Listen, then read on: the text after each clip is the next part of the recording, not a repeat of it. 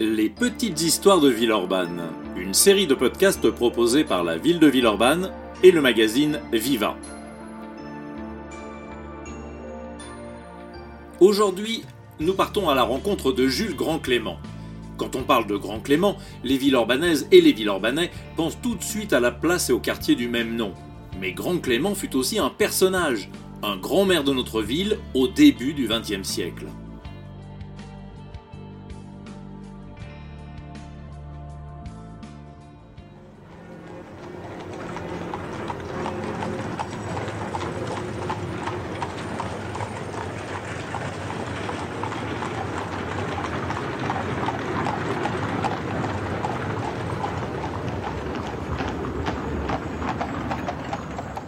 On l'appelait au XIXe siècle la place du plâtre.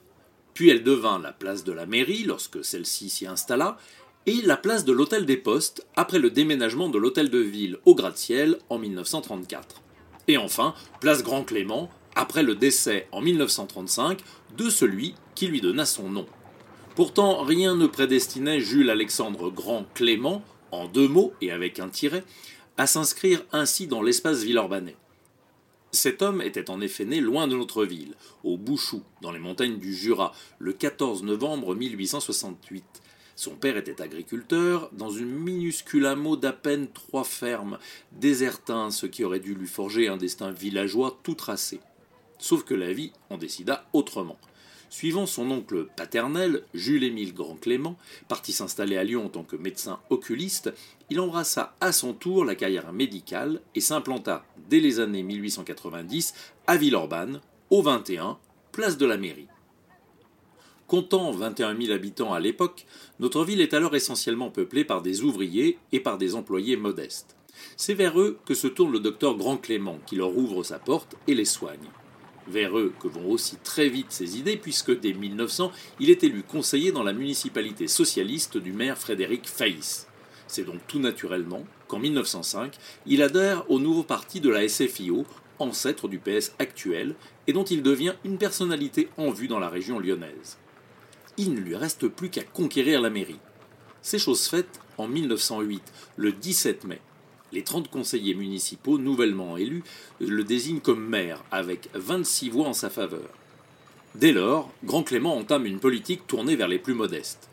Cinq jours à peine après son élection, il s'engage pour que les bas revenus bénéficient d'un dégrèvement des impôts locaux, allant jusqu'à démarcher à Paris le ministre des Finances en compagnie du député Francis de Pressensé. Assistance aux vieillards, création de tickets ouvriers pour les transports en commun, distribution de soupes populaires aux grévistes, aménagement et électrification des rues, creusement d'égouts, blanchiment des façades, suppression de l'enceinte militaire qui étouffe Villeurbanne, tentative pour maîtriser l'extension galopante de la ville, etc., etc., etc. Le nouveau maire s'implique dans tous les champs d'intérêt public. Mais il est un domaine dans lequel le docteur Grand Clément se démène par-dessus tout soigner sa cité.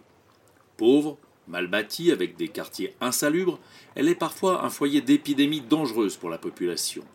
Ainsi propose-t-il, dès 1908, l'agrandissement de l'hôpital municipal Faïs, puis l'instauration d'un service de nuit des médecins et surtout la création en 1913 d'un bureau municipal d'hygiène aux compétences multiples.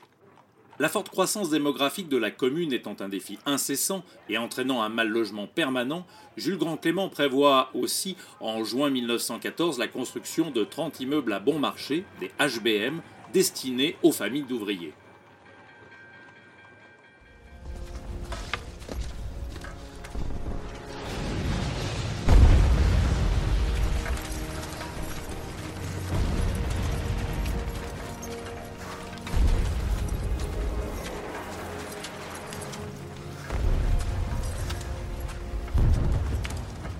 Arrive la Première Guerre mondiale. Nous venons d'entendre l'ambiance dans les tranchées, reconstituée pour le film Joyeux Noël. Conflit qui interrompit brutalement les projets de Jules Grand Clément. Mobilisé en tant que médecin militaire, Grand Clément quitte Villeurbanne dès l'été 1914, et pour quatre ans et demi, confiant la gestion de la commune à son premier adjoint, Alexis Perroncel. Une fois démobilisé, il siège à nouveau au conseil municipal le 20 février 1919, et il est réélu maire en décembre de la même année mais l'horreur des tranchées l'a radicalement changé.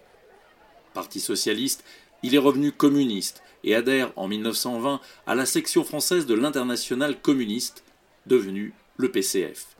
Sa politique prend alors une nouvelle orientation qui n'hésite pas à dénoncer en plein conseil municipal, je cite la famine blocus capitaliste dont pâtit la Russie, et à prôner, je cite toujours, l'émancipation du prolétariat du monde entier. Ses anciens amis socialistes ne lui pardonnent pas. En 1922, il démissionne en masse du conseil municipal, poussant le maire à rendre son écharpe. De nouvelles élections se tiennent et Grand Clément perd. Cette même année 1922, un jeune médecin est élu comme simple conseiller municipal. Lazare Goujon, qui deviendra maire deux ans plus tard et inscrira à son tour son nom dans l'histoire.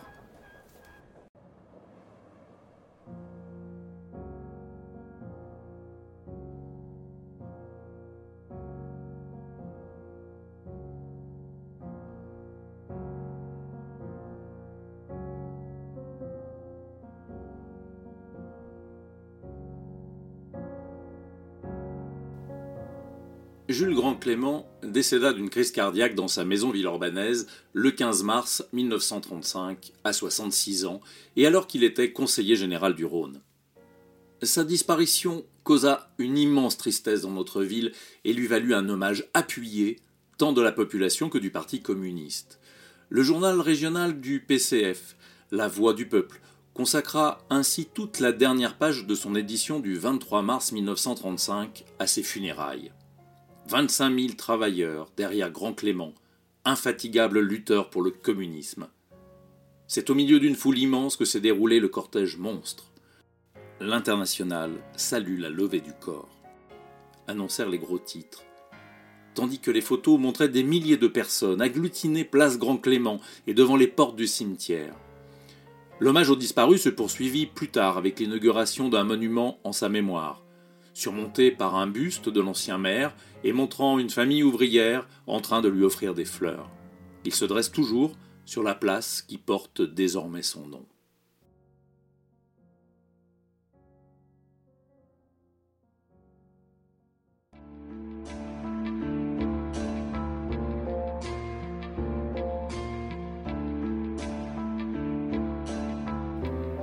Ce podcast a été réalisé à partir du texte de l'historien Alain Belmont, texte initialement paru dans le numéro de novembre 2022 du magazine Viva. C'est désormais notre rituel à la fin de chaque podcast. Nous nous quittons en musique. Vous vous en doutez, il n'existe pas de chanson qui glorifie Jules Grand Clément. C'est pour cela que je me suis tourné vers un style à part entière qui se développa durant le premier conflit mondial, les chansons de tranchées il en existe tout un corpus, utilisant souvent un argot encore utilisé de nos jours. Nul doute que le médecin militaire Jules Grand Clément les entendit, et peut-être même les fredonna pour se donner du courage. Je vous laisse avec un hymne à consommer avec modération, son abus étant dangereux pour la santé. Vive le pinard A bientôt pour un nouvel épisode des Petites Histoires de Villeurbanne.